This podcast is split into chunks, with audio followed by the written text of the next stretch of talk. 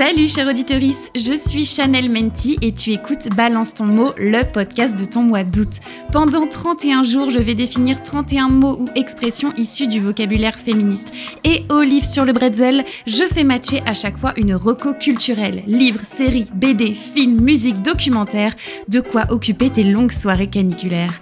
Installe-toi bien confortablement sur ton transat ou ton strapontin de métro et c'est parti pour 5 minutes de féminisme à la sauce pop culture.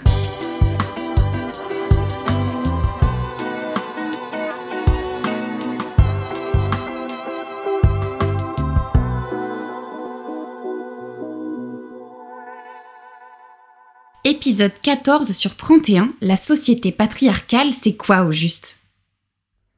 C'est une expression que j'utilise beaucoup, que ce soit sur cette émission ou sur mes réseaux sociaux. Dès que je parle de sexisme, l'argument de la société patriarcale est très souvent utilisé. C'est donc pour ça qu'aujourd'hui, on va le définir ensemble.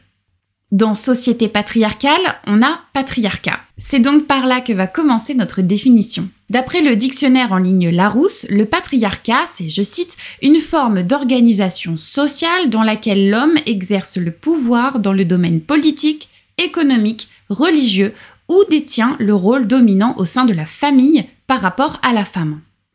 Alors, quand on parle d'une société patriarcale, on définit une société où les dominants sont les hommes et les opprimés sont les femmes. Une société dans laquelle la référence y est masculine. Déjà, ça se voit dans les chiffres. Du côté des tâches domestiques, 58% des femmes estimaient passer plus de temps que leur conjoint à s'en occuper en période de confinement. Du côté du travail, 14 femmes seulement sont à la tête d'une entreprise du 440 sur les 120 plus importantes. Et enfin, ça se voit énormément dans les représentations des femmes qu'on trouve dans notre société. Dans la publicité, par exemple, les corps des femmes sont communément sexualisés.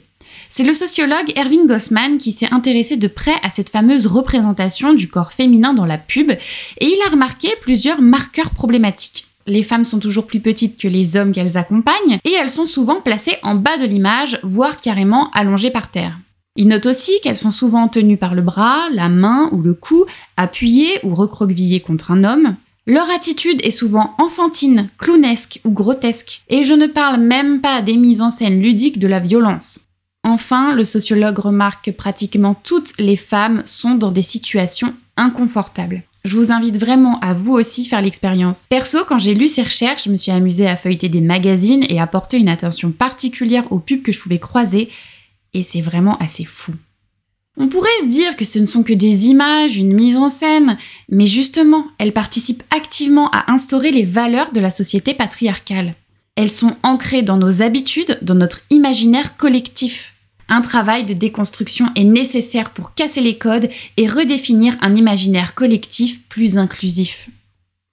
C'est exactement ce que propose Riyad Satouf dans son film Jackie au royaume des filles. Il nous téléporte dans une société totalitaire et matriarcale à l'extrême opposé de notre société. Tout est poussé à son maximum, ce qui donne des scènes très tranchantes. Franchement, je me suis moi-même surprise à être étonnée de ne voir que des femmes à des postes de pouvoir.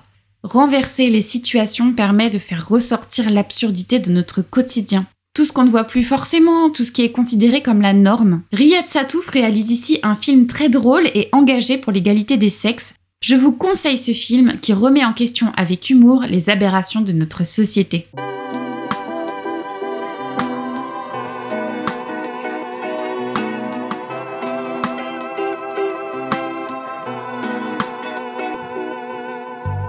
Tu entends ce message, un grand merci d'avoir écouté l'épisode jusqu'au bout. Pour soutenir ce podcast, laisse 5 étoiles et un commentaire sur l'application que tu utilises. Ça va vraiment aider l'émission à se faire connaître. En attendant le prochain épisode, rejoins-moi sur Instagram ou TikTok à Chanel Menti. Ce podcast est produit par Les Petits Points, vignette par Eski, générique par Nathan Guéant. À demain pour le prochain épisode de Balance ton mot. J'ai hâte!